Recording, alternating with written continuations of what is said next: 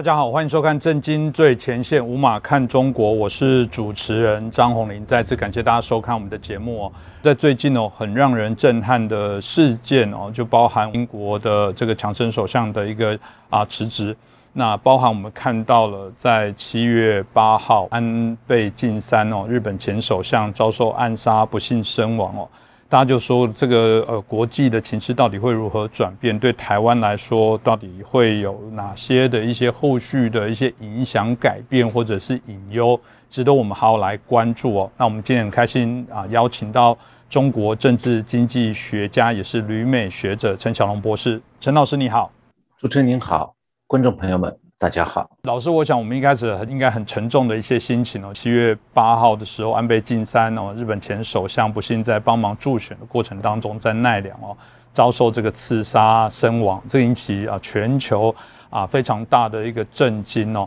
那对台湾来讲，感受特别强烈，因为毕竟对台湾来说，我们认为安倍晋三过往对台湾有非常多重要的啊，真的是我们的友人，在台湾呢被这个中国抵制的时候，他拿出这个凤梨，希望大家来吃。在之呃之前台湾疫苗啊缺乏的时候，他也啊协助来奔走，协助那时候在第一批有大量的这个所谓 A Z 的一些疫苗进入到台湾来协助，所以台湾有非常多的朋友。事实上，如果要说起来，可以打破了这个所谓的啊安倍爱心的这些疫苗。那其他的部分更不用讲，他甚至在过往我们在节目也谈到，他也提到了一些很重要的战略的角色，就是。台湾有事就是日本有事，而这个啊，如果一旦发生问题哦，当然也对于这个美日的安保的部分，同样会有联动的影响。所以他号称是对台湾啊最友善的日本啊卸任的首相哦。那在这过程当中，大家就谈到说，这后续会不会有哪些的一些改变哦？那当然了，大家就会觉得说。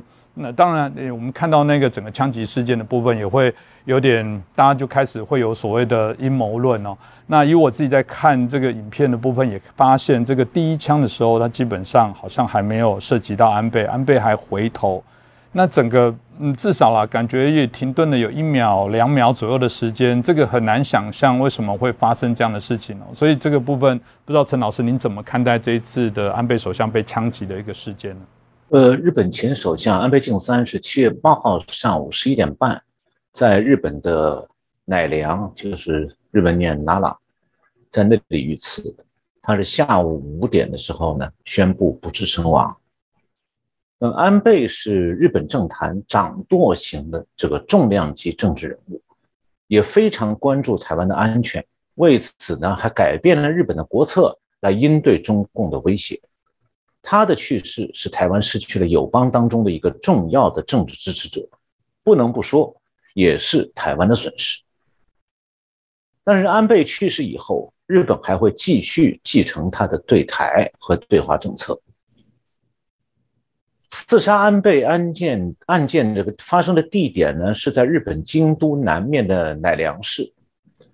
当时安倍晋三啊，正在这个近铁电车线的这个西大寺车站为参议院的候选人助选。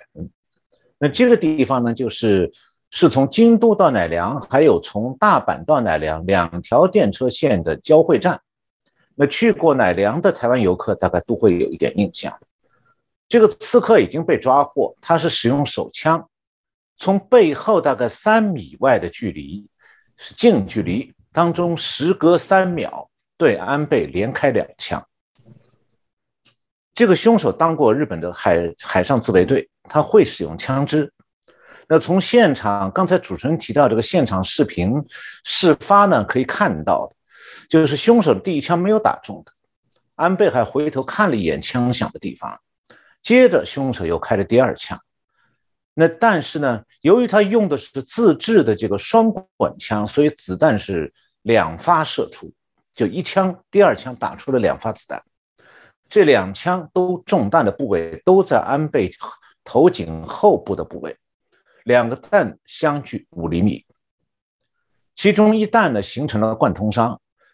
子弹从左肩的后部射入，从左上背前部穿出，这个伤口不是致命的。那另一弹是从后颈部射入胸腔以后，造成了胸腔里脏器的严重损害，包括心脏也受到伤害，引起胸腔内的大出血。然后安倍中弹倒下，这个他是在中弹时候先蹲下，然后就倒在地上。那日本产经新闻有一个报道，就是在安倍枪击现场附近有一个诊所，诊所的医生叫中港生武，他是立刻带着护士赶到现场去急救。那中港是看到安倍躺卧在地上，白衬衫是沾满了鲜血。从正面可以看呢，出血量并不多，但他靠近安倍的时候，发现说安倍的背后全部都是血。由于他短时间内失血过多，脸色非常苍白，当时已经没有呼吸，也没有心跳了。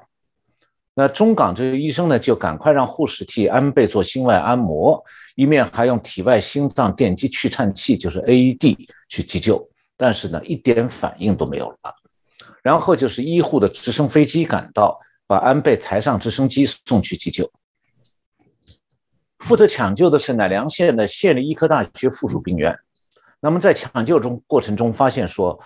由于安倍的胸腔内部受枪弹的破坏严重，多处大出血，打开胸腔以后也没有办法完全止血。那抢救的行动大概是从医院的抢救行动是大概中午十二点开始的。然后用仪器设备维持血液循环，而且血液的体这个心外循环的这个状态下呢，先后给安倍输了一百袋的两百毫升血浆，就是两万毫升的血浆。同时呢，在这个过程中进行五个小时的修补手术，试图止血，但最后还是因为这个胸腔内的内脏受损过大，医生已经无能为力了，所以是下午五点零三分宣布死亡的。日本在战后发生过三次具有全国性重要影响的政治人物被刺杀的案件。一九六零年七月，是安倍的外公前首相岸信介曾经被一个右翼分子持刀行刺受伤。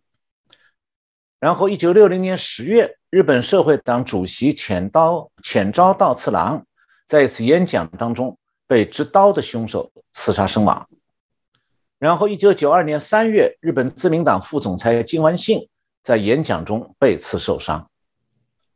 呃，美国之音在他的报道当中啊，都提到了这几个案件，但是他的报道内容发生偏差了。美国之音的报道里把这个岸信介和金丸信都说成是刺杀身亡，但其实上他们只是被刺受伤，并没有身亡。所以，前首相被刺杀身亡这样的事件。安倍这次是日本战后的第一次，所以这个刺杀事件震动了日本。那由此就引起各国媒体关注一系列问题，大概这个好像是有四个，归起类来有四个问题。第一个问题就是谁是凶手，他动机到底是什么？第二就是凶手用的枪支是什么？为什么一枪两弹导致安倍身亡？第三。这个刺杀行动是不是长期谋划的针对安倍前首相的谋杀计划？第四个就是当时安全保卫人员为什么没有没有能够保护好安倍？那我根据日本媒体的报道，关于这四个问题，大致有下面这样一些资讯，我来帮助观众朋友们一起分析一下。第一呢，就是关于这名凶手，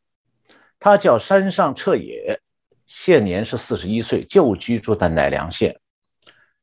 他是二零零二年二十一岁的时候参军，是在海上自卫队服役了三年，服役的地点是广岛县的五海军基地。然后二零零五年退伍。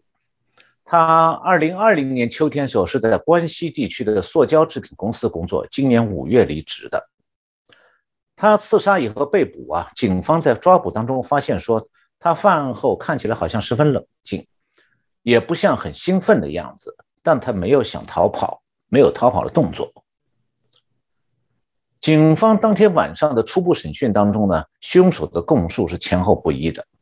他先是供称说：“我就是意图杀害安倍。”之后又说：“他我不是对安倍的政治信念抱持恨意。”然后凶手又向警方坦诚，说是刺杀手有针对某个宗教团体的一个干部这样的考量。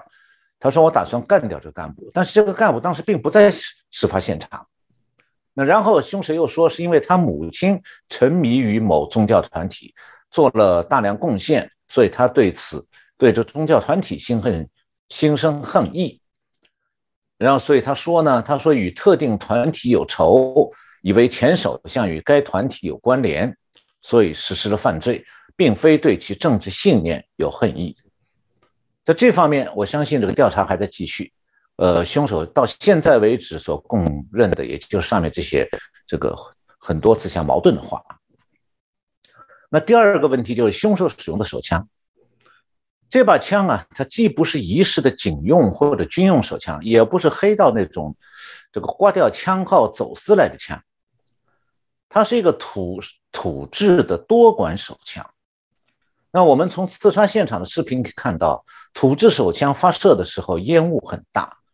应该是这个凶手为了发射子弹啊，从网上购买的火药的质量不高所造成的烟雾。那第三个问题就是。凶手到底是临时起意实施刺杀，还是长期策划针对性的暗杀计划？那么，凶手的这个家住处啊，警方做过搜查，发现了他在自制手枪的证据。那凶手也承认了，他确实自制了多把土制手枪，制作手枪的时间是今年春天。那么从这点看，他确实有谋杀的预案和计划。那么接下来我们就要讲到安倍最近。去世前的几天的活动，因为参议院日本参议院正要竞选，所以他在忙着为各地的候选人站台，所以他是七月一号是在关西的三重县发表演说，就这个地方其实就是离奈奈良县很近，隔壁的一个县。然后安倍二号去了北海道，三号在东京附近的千叶县站台，六号是到横滨市站台。那七号晚上，他是在关西的冈山县站台。他原定是八号呢，要当天要到东京北面的长野县站台的，但是七号晚上呢，临时取消了去长野的行程，改为说八号上午先到奈良，再去京都。那么安倍七号晚上在冈山县演讲的时候，凶手已经特地赶去了，说明他是有计划谋刺。那么安倍七号晚上临时改变行程，决定第二天八号。上午到奈良站台的时候，这个凶手是从网上获悉的时间地点的，所以他提前持枪在奈良这个安倍要演讲的现场等候刺杀的时机。第四个问题就是为什么安倍的安全保卫如此糟糕？这个问题啊，我先把有一个背景说清楚，就是日本的退休首相没有二十四小时配备的贴身的专业安全保卫人员。因为日本的首相退休以后就成了一个普通人，他不再有秘书、警卫、司机和专车，也没有特别补助金和交通费，因此呢，当时刺杀当天的安全保护人员是乃良县警局临时调配的。那么七月九号，乃良县警方已经不得不承认说他们的警卫出现了疏失。接下来我要讲的就是一些很有趣的事情，就是这个警卫疏失。里面名堂很多。乃良县警方的负责人叫鬼冢有章，他是一个难得的警卫业务内行，绝对不能说他是外行，因为他是一九九五年被日本这个警察厅录用的。这个警察厅是负责督导全国警察业务的，就是他被录用录用为公务员。那看日剧的观众朋友们可能都比较熟悉的是东京警视厅，那是东京市的警察主管部门。那警察厅和警视厅啊，只差一个字，这两个机构也都在东京的辖关地区。但是呢，警察厅是东京警视厅的业务上级。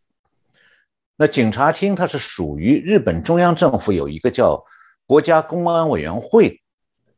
的一个下属机构，就警察厅。是公国家公安委员会下属的，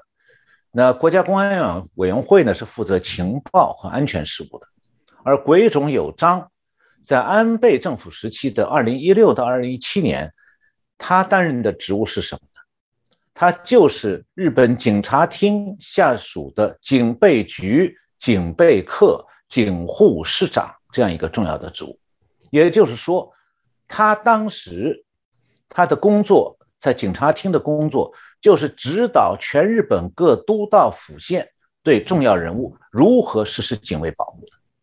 可以讲，日本现役级的警务负责人当中，没有几个人有他这样的实施警卫保护的经历和经验了。那么，像鬼冢有章这样的中央政府官厅的精英，他到乃良县警局任职呢，应该是属于说他自己的提拔受阻了，升不上去，然后他就不得不离开中央机构到地方去任职，就以便让路给那个升迁的同辈官员。这是日本的一个官场的传统，那可以想象，鬼冢有章对自己没能升到警察厅警备局警备科长这个职务，当然不会开心。那么就在他的奈良奈良县辖地，刺杀案件发生的当天上午，这个安倍所属的自民党已经提交了警卫计划书，那鬼冢也看过而且批准了，接着就出现了。刺杀安倍这样的重大的警卫业务失败案件，那么刺杀案发生之前，奈良县警方一共在安倍的演讲现场安排了二十二个人负责安全保护，听起来人数不少。我下面讲下去你就知道毛病出在哪里了。其中有七个是携带手枪的东京警视厅派出来的特勤人员，英文缩写是 SP。另外还有十五个不持枪的普通警察，那警察呢，主要是在指挥交通和维持现场秩序，而特勤人员全部都布置在安倍的前方。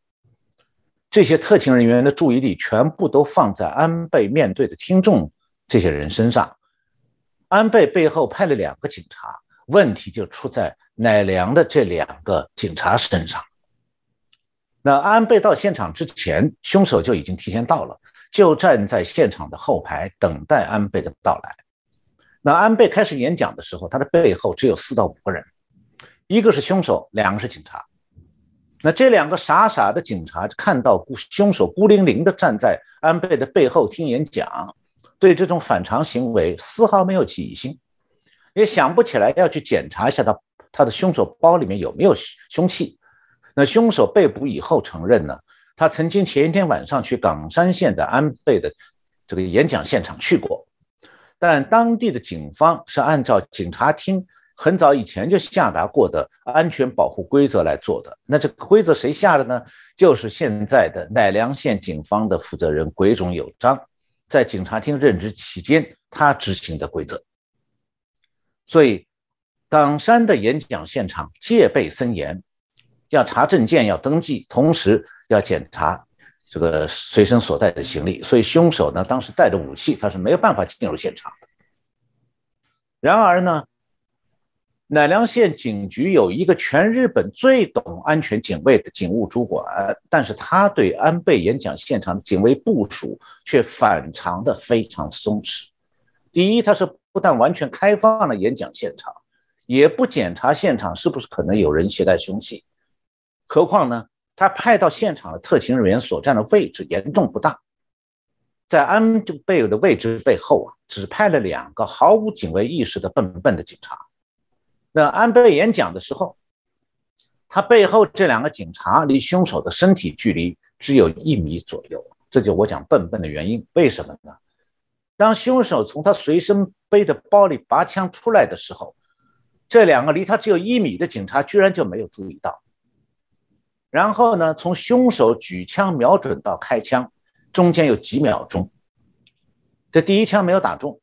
然后他隔了三秒再开第二枪，而这个时候，从他拔枪到他开第二枪，离他一米的两个警察五秒钟之内没有做出任何反应，更没有扑倒凶手。其实，当时的两个警察只要反应稍微有那么一点灵敏，一点点的灵敏。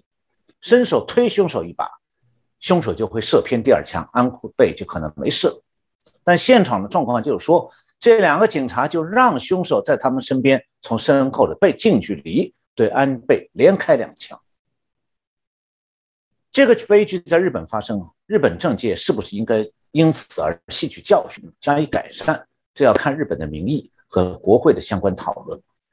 但这个凶杀事件给了民主国家相当大的教训。不过我注意到一个细节，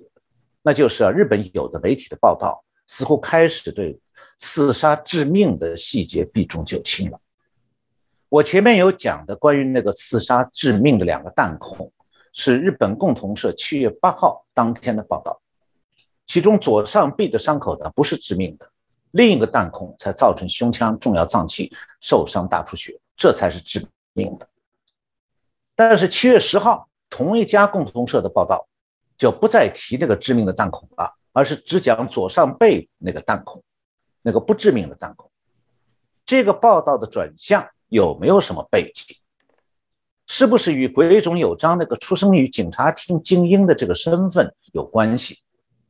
将来呢，后续的新闻呢？可能会涉及到，也可能就没有下文了。谢谢我们陈老师哦，针对安倍在这段期间被刺杀的各种啊传闻呢，或者各种这些资讯，也做了清楚的一些会诊。那大家当然就会谈到了他对于台湾相对一呃之间的影响。为什么大家会认为说他是位最友善台湾的日本首相哦？那这部分是不是也可以请老师可以分享一下，他到底起了台日之间关系的哪些影响？而主持人前面提到了安倍两次上台担任首相，有两次因为健康原因辞职。我这里稍微做一下解释，就是二零二零年安倍辞去首相职务的原因啊，这个和他以前的第一次辞职也是同样的健康原因，但是实际情况是一真一假。安倍是出生于日本的政治世家，他的外祖父岸信介。和他的叔外祖或者是外叔祖佐藤荣作都担任过日本首相。那他父亲呢？安倍晋太郎曾经竞争首相没有成功，然后担任过外相。那安倍晋三呢？他自己两度执政，就是说他担任过两次首相。第一次呢很短，第二次很长。刚才主持人讲到了七年多，将近八年。那么他也两次这个辞职。每次都是从首相的位置上面以健康的原因为由退下来，但其中第一次啊，其实健康问题只是个借口，而第二次辞职的健康原因看起来倒像是真的。他是第二次呢，他是二零零六年九月从原来的首相小纯小泉纯一郎手中接过了首相职务，成为战后日本最年轻的首相，一度呢成为媒体的风云人物。不过他就任只有一年。因为他内阁当中争议不断，二零零七年七月呢，安倍领导的自民党的这个参议院选举呢，这个自民党失败，所以给了安倍内阁很大的打击，他没有办法再挽回日益下滑的支持度，所以政令也没办法顺利执行。这样的话，他在二零零七年九月以健康原因为由辞去了首相一职，然后二零一二年，安倍晋三第二次担任首相。这一次一干差不多八年，一直到二零二零年主动辞职。那二零二零年这次辞职呢，看起来主要不是国内政治上原因，而是他的身体真的出了问题。当然，他的病啊不是严重到会马上致命，但是会妨碍他出席会议和外交会见。为什么呢？因为他的病是溃疡性结肠炎，这种病会引起频繁的腹泻和腹痛，状况时好时坏。那么，二零二二年七月到八月呢，他的溃疡性结肠炎再度发作，消耗了他相当大的体力，因此安倍就连续到医院去就诊，其中有一次的就医时间长达八个小时。那说明呢，医生可能是在用肠镜这些设备做仔细的检查。然后他在辞职的时候，这个发表的谈话说明啊，医生已经确定确诊他的溃疡性结肠炎再度发作，而且原来用的药物不能有效的控制症状了。新的药要等待，所以他表示说，如果有疾病再生，恐怕身体状况不能在完全的情况下，会影响担任首相的职责，所以决定辞去首相职务。我刚才解释他这种病的特殊性，就你不能够说接见外宾这个场合当中突然半夜这个中途突然落跑去洗手间好几次，这样状况是很不礼貌，所以也不是他到国会质询的时候。也可以这样经常不断的跑掉，所以他确实身体状况不适宜那样再担任首相。安倍呢，确实是日本历任首相当中啊对台湾最友好的首相之一，特别是日台断交之后，他个人表现出十分亲台湾的一面。二零零七年，二安倍下台之前，曾经对当时的马英九总统说过：“说日本与美国一样，如果中国攻击台湾，日本不会不管。然后，二零二零年七月，这个与日本关系友好的前总统李登辉病逝，安倍对此表示说是痛惜至极。呃，二零一五年的时候，代表民进党参选总统的蔡英文女士呃造访日本，当时呢，这个就受到了这个身为首相的一些特殊的安排。那么当时中华民国现在已经已故的总统李登辉先生已这个之前也访问过日本，那么安倍的安排同是同样的，就是说他身为首相，他碍于外交上的不方便，他不能够正式接见，呃当时的这个民进党的蔡英文主席，但是他也同样他也不能够正式接见已已经这个卸任的这个李登辉前总统。不能正式接见，他都做出了很细腻的、特别的细腻的安排，就是安倍会在他们两位所在的饭店里与他们两位不期而遇，然后互相问候。这样的细腻的、很贴心的安排，是很让人能感到感动的。那么，安倍刚才主持人也提到，他也多次以行动来力挺台湾。比方疫情严峻的时候，曾经大力促成日本政府捐赠疫苗给台湾，还表示说，台湾对日本来说是重要的老朋友，对这样的国家遭遇困难时提供疫苗是理所当然的事。然后，主持人刚才也提到凤梨，就中国无力打压台湾的凤梨的时候，安倍晋三也在社群的网站上分享和台湾凤梨的合照，支持台湾的农产品。更重要的是。他曾经在反复在国际场合发表说，台湾有事就是等于日本有事，用这个坚定的言论来公开支持台湾。那么安倍晋三多次到台湾，与台湾政界和民间都有非常密切的来往，情谊深厚。他对台海周边情势和中国对区域安全的威胁也是最了解的。呃，正因为安倍晋三经常对日台湾相挺相助，所以让台湾人倍感温暖。安倍去世当晚，台北一零一在第一时间就开始点灯打字，从晚上八点到十点，这个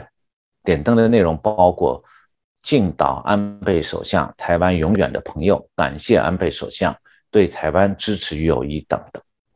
这是表达对安倍晋三在日本台湾最需要帮忙的时候，永远站在身旁的感谢之意和怀念之情。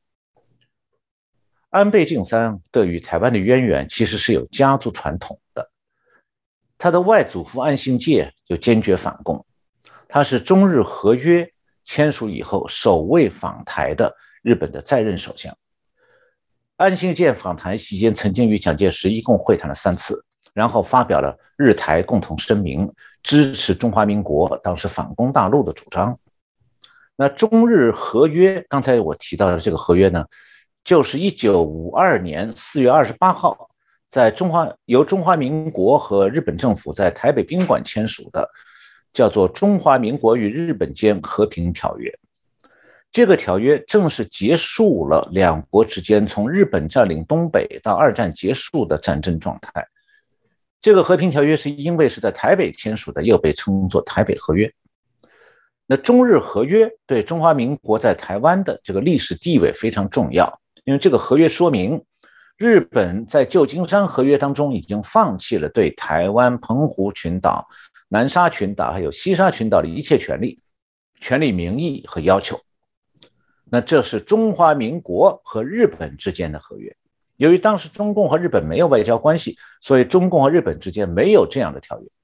这也就意味着说，当日本放弃从大清国割让给日本的台澎地区的时候，台湾是处于中华民国政府控制之下，台澎地区的主权国政府是中华民国政府，此事与中共政府无关。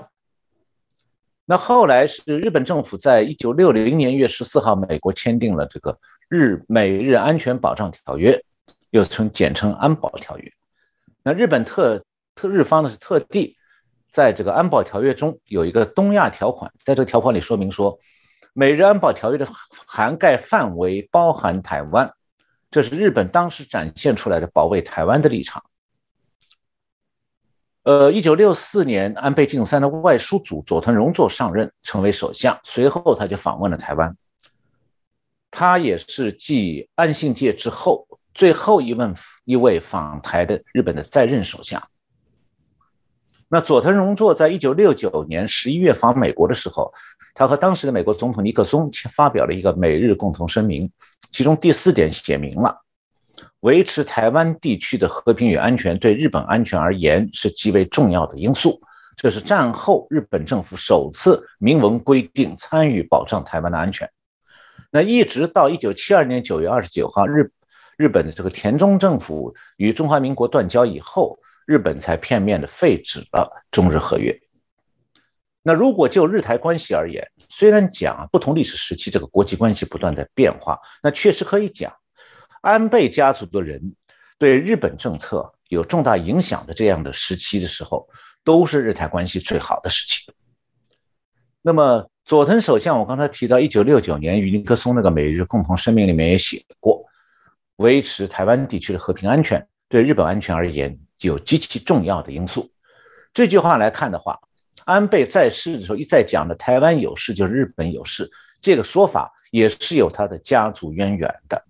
呃，谢谢我们陈老师，我刚刚很清楚的一些分析哦，所以大家就很好奇说，哎，那到底这个？安倍跟中国之间的一些关系关联，那对于台湾的这些啊政策的部分，他又啊试图啊，我们刚刚提到的，又是我们又称他是一个对台湾最友善的一个啊日本的啊首相哦，所以这过程大家就很好奇，这彼此之间的一些关联，所以是不是也请老师来谈到说，到底安倍对于两岸的之间的一些中国台湾之间关系如何？那大家有提到了，老师刚刚也提到了有关。台日之间关系的一些修补，又是在怎么样的一些状况？是不是请老师也可以帮我们分析一下？呃，刚才主持人问到这个安倍就也访问过北京，确实啊，日本和中华民国断交以后，日本的历任首相都会访问中国，这已经成了日本首相的例行公事了。也因此呢，中日关系确实曾经一度走入过蜜月的。呃。日本的外务省啊，曾经通过一个叫做 JICA，就是日本国际协力协会，邀请过中国很多学者到日本访问。那我在中国的时候，一九八七年我也参加过这样的访问团。呃，所以中日蜜月确实是一个现实。那么安倍二零零六年首次出任首相时候呢，他出这个首次对外出访的行程也是中国，但是他在位当时只有一年就。辞职了，所以还没有为改善日中关系做成什么事情。那第二次的就任首相差不多八年时间，这时候他面对的是一个逐渐暴暴露出对外霸权意图的中国，所以中日关系啊开始发生变化。所以安倍前首相在就任首相以后，曾经多次的参拜靖国神社，巩固日美同盟，也加入了奥巴马提出这个跨太平洋伙伴协议，就 TPP。同时呢，中日关系开始下滑，而且是自从温家宝二零一零年访问日本之后，中国领导人有七年没有去访问过日本。那么在川普总统期间呢，这个中美关系日益紧张，中共的试图突破这种困境，所以就二零一八年安排中国总理李克强到访日本，然后呢，安倍晋三也同一年就访问了中国。我看到这个华盛顿有一个智库叫 Stimson Center，他在二零二零年八月发表了一篇这个题为“这个日本对华政策的转变转变”这样一篇文章，叫 Japan's China's Policy in Flux。这个作者呢叫做 Pamela Kennedy，他认为啊，在安倍执政期间，日中关系是只出现了缓慢的改善。而在二零二零年夏天，两国之间再度出现争端。那安倍呢，是一向在中日关系问题上是主张持强硬态度的。他主张日本要修改宪法，呃，赋予日本的自卫队更多的参与国际维和行动的自由，同时要加强日本的防卫能力，扩大军费开支。他在二零二零年辞职时候表示说，与俄罗斯的和平条约以及修改宪法。志向未酬就放弃职务，如断肠之痛。二零二零年安倍卸任以后啊，有了比他在任时候更多的政策表达空间。那他的意见呢，对日本高层具有很大的影响力。此外，就是他日本现任的防卫大臣，就相当于国防部长，就是他自己的安倍晋三的胞弟，叫岸信夫。那事实上呢，这个二零二一年四月，拜登和日本首相菅义伟联合发表的声明当中提到，强调台湾海峡和平与稳定的重要性，鼓励两和平解决和平解决两岸问题。这是美日联合声明当中五十二年来首次提到台湾，这也是继承了安倍的政策。然后，日本的防卫大臣二零二岸信夫二零二一年五月二十四号接受媒体采访时曾经表示说，台湾的和平与稳定直接与日本有关，我们正密切监视中国与台湾的关系以及中国的军事行动。岸信夫六月二十三号还和德国的国防部长叫做。Angret Klam Karen Bao 和他做视频会谈时，又强调说，台湾周遭的情势安定与对日本和国际社会都很重要。那二零二一年八月二号，岸信夫接受采访时又特别强调说，应该更加关注台湾的生存。然后，日本政府也打破惯例，在二零二一年版的防卫白皮书里面首次提出台湾稳定问题。那与此同时，日本政府的其他高层人士也连续不断的发表对台湾安全的关注。二零二一年六月二十八号，日本有一位副首相中山泰秀，他在美国的智库 Hudson Institute 演讲时候警告说，日本和台湾在地理位置上很接近，如果台湾发生什么事情，将影响到美军及其家属驻扎的冲绳县。面对北京方面对台湾施加压力，有必要觉醒，并将台湾作为一个民主国家加以保护。然后，二零二一年七月五号，日本副首相兼财务大臣麻生太郎在东京发表演讲，演讲时也说，中国如果侵略台湾，日本以安全保障相关法规有可能行使受限的集体自卫权。他说，如果台湾发生大问题的话，有日本就有完全有可能卷入存亡危机。在这种情况下，日本与美国必须共同保卫台湾。二零二一年十二月，安倍还在一个论坛上表示说，如果中国对台湾武力侵犯，无论在地理和空间上，对日本国土都是重大危险，日本无法容许。所以，台湾有事等同于日本有事，也等同于日美同盟有事。然后，在同一个月举办的另外一场论坛。叫做“二零二一台美日三边印太安全对话”当中，他也呼吁台湾要崛起，将民主传播到全世界，并且强调说，当台湾及其民主受到威胁时，对所有人来说都是严峻的挑战，而对日本更加是如此。这里我想再进一步介绍一下，就是日本究竟是从什么角度思考，这样渐渐的把日台关系推进到一个更紧密的新阶段。这个呢，可以是从这个台湾智库最近召开的一次台日执政党对话会上，日方参与者的看法当中，从中了解到。呃，台湾的这个国策研究院，二零二一年九月举办了一个座谈会，叫做“台日二加二对话与台日中三角关系座谈会”，一共是两场。那台湾智库的这个咨询委员赖宜中，他分析日台关系的时候表示说。日本过去是受到非战宪法的限制，所以台湾有事的时候比较难有作为。那二零一五年呢，日本提出了一个叫做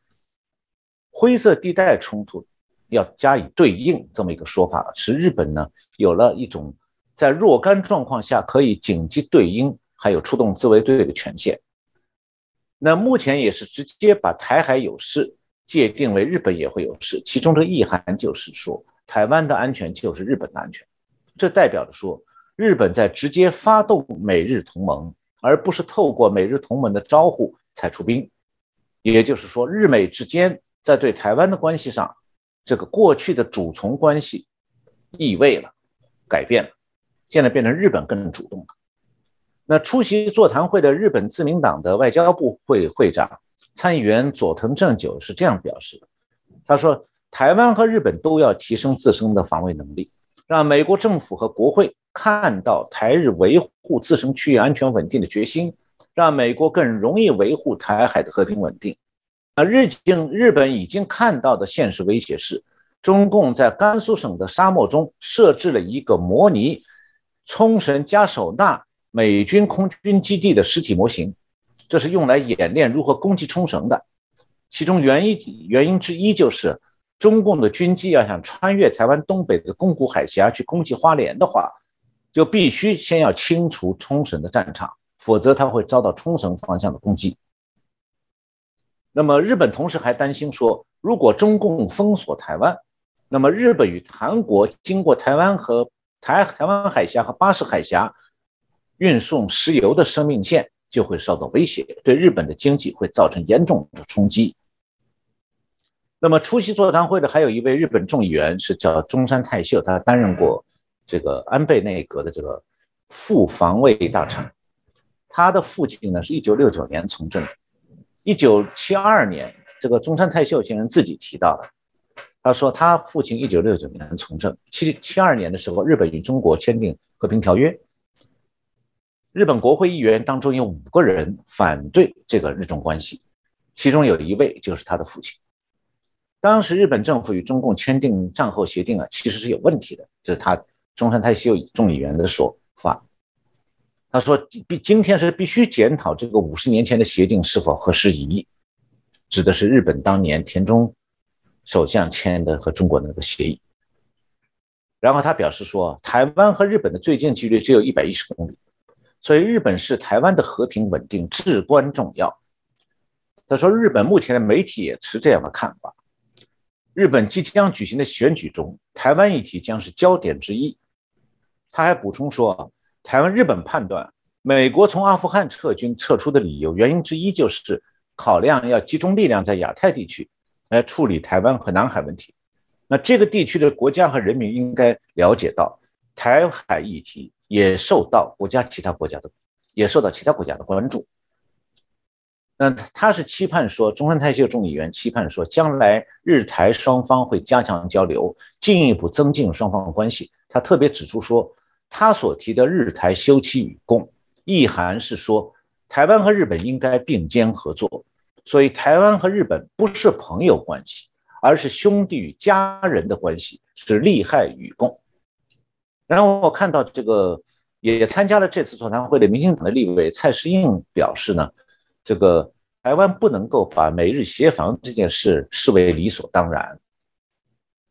蔡诗应立委说自己的国家自己救。那如果中国对台湾动，台湾要尽力保卫自己家园，而台湾的推动对外军购、发展武器、推动募兵、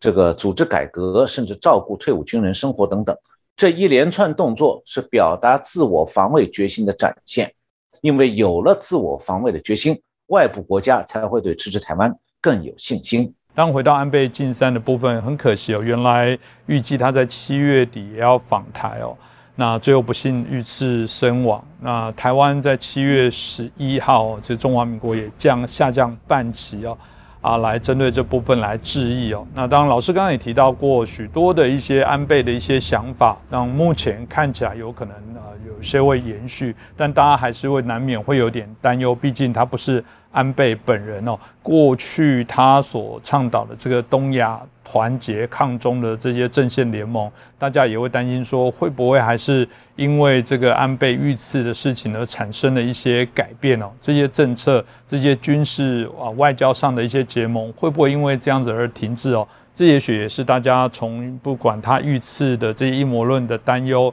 他过往对于台湾、对于两岸之间贡献到大家比较担心，是他后续的这些政策到底会不会有哪些的一些影响改变？是不是一样？最后来请教一下老师呢？嗯，安倍不幸被刺身亡，一下子成了世界各国新闻媒体报道的重点。连英国首相因为葛源那批辞职而即将下台这样的重要新闻啊，都已经被冲到第二位去了。安倍去世之后呢？各国政府纷发电悼念。安倍走了以后，他留下的精神遗产会不会被进一步推进？我看呢，可以从两个方面来观察，一个就是各国政要的悼念行动和文字。我们来观察，另一方面就是说，日本国内七月十号举行了参议院选举，会不会因为说安倍被刺而出现意外结果？那这对判断日本今后对外政策的走向也很重要。呃，美国有一位日本观察家叫 Tobias Harris，他写过安倍的传记。他对安倍在日本历史和国际社会的作用啊，这个有不少分析。他是这样说的：他说，即使卸任，安倍无疑仍然是日本政坛最有影响的人物之一，也是党内最大的派系、最大意识形态阵营的领袖，一直试图以连任连现任者都做不到的方式来设定议题。他没有了职务束缚，安倍的影响力或许更大。那么还有一位就是这个美国 Temple 大学，这个 Temple University in Japan，就是他们有个日本分校，在这个分校里面有一个亚洲研究中心的主任叫做 Jeff Kingston，他说啊，世人会记得这个安倍改造日本，啊因为安倍认为啊，对北韩还有军力日强的中国，日本的修宪至关重要。他也确实强化了日美关系，还和印度、澳洲等重要国家建立了新的伙伴关系。所以，这个 Kingston 说呢，安倍是纵步纵横世界舞台，积极出席大型会议。他见过的世界领袖可能比前十面十任日本首相加起来的多，所以他在外交上相当活跃。然后，日本的。智库青山社有一个执行长叫做朝比奈一郎，他也认为说，安倍枪击案发生以后，自民党很可能在七月十号这次参议院选举当中胜选，因为民众会同情安倍，意味着或许会投票给自民党。那么这个事实会怎么样？我后面接下来要讲，选举结果是怎么样的。那安倍去世以后呢？中华民国总统蔡英文表示，他和安倍是老朋友。得知他不幸过世的遗憾消息，让人难以置信。他说：“不只是台湾人民，包括美国、印度在内的国际民主伙伴也感念安倍晋三为全球民主价值的付出，所以纷纷宣布以下半旗的形式悼念。”那蔡总统表示说：“要谢谢安倍晋三毕生对台湾的贡献，感念在心。”蔡总统也宣布了台湾的这个。从七月十一号开始，各级政府机关还有公家公立学校下半旗一日，呃，以表示最深的哀悼和感谢。那拜登是已经前往日本驻美使馆表达哀悼，然后他发表公告表示说，安倍是日本人民的骄傲公仆，也是美国的忠实友人。他与美国两党的总统合作，以深化两国联盟，推进自由开放印太地区的区域的共同远景。为了纪念安倍。拜登下令是全美国降半旗，一直到七月十号，连续三天，这在美国是很少见的。美国还派了国务卿布林肯紧急改变行程，七月十一号专门到日本去悼念安倍先生，并且和日本政府高官举行会谈。那澳大利亚总理 Tony Albanese 他是这样说：“他说安倍是世界舞台上的巨人。他表示，前日本首相安倍晋三的这个。”不幸辞世是灾难性的消息。安倍先生是国际舞台上澳大利亚最亲密的朋友之一，在他的领导下，日本成为澳大利亚在亚洲理念最相同的伙伴之一，而这一贡献今天仍然有目共睹。然后，印度总理莫迪也沉痛地悼念安倍的不幸身亡。他说：“我亲爱的朋友安倍晋三遇袭，让我们悲痛，我们的思绪和祷告与他、他的家人以及日本。”人民在一起。那美国、澳大利亚还有印度政要对安倍的悼念行动和这个这个悼念的这个这些用语，表达了他们对安倍推动的这个日本对外政策的肯定和支持。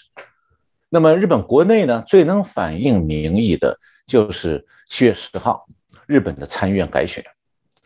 日本参议院的议员总数是二百四十八席，其中一百席是这个今年要这个。是呃，一百席是按比例代表制选出来，一百四十八席是从选区选出来。那么日本宪法规定了每三年参议院改选半数，就今年要改选五十席这个比例制代表制的议员和这个七十四席的区议员。所以这次参议院改选的应选议席是一百二十五席，一共五百四十五个人候选人在竞争这一百二十五席。那选举日的第二天。凌晨已经公布的选举结果显示，说自民党在这次选举中获得六十三席，他们在选举前，自民党的席位是五十五席，一下增加了八席。那么与他同也同时也参与执政的这个日本的另外就是自民党的友党公民党。也在这次改选中获得十二席，所以现在日本的这两个执政党合在一起，在这次选举当中获得七十五席，大大超过了他们事先设定的目标。这七十五席加上原有的这个不需要改选的这个